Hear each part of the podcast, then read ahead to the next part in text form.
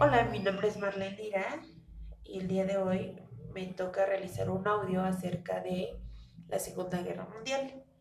Bueno, en la Segunda Guerra Mundial es un evento el más sangriento de la historia. Con este evento se consolida el proyecto de la Organización de las Naciones Unidas, la ONU, el día 24 de diciembre de 1945.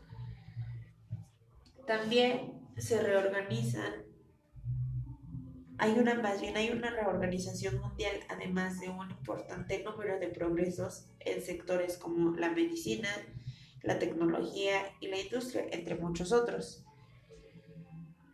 La vida actual, la política y la forma de gobernar de algunos países ha quedado marcada por esta disputa entre el bloque del capitalismo y el comunismo. Por ejemplo, la forma de gobierno neoliberalista, que es, es una adaptación contemporánea del capitalismo occidental.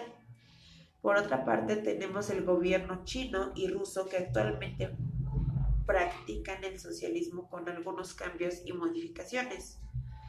La reorganización mundial que se suscitó después de este periodo es clave para el entendimiento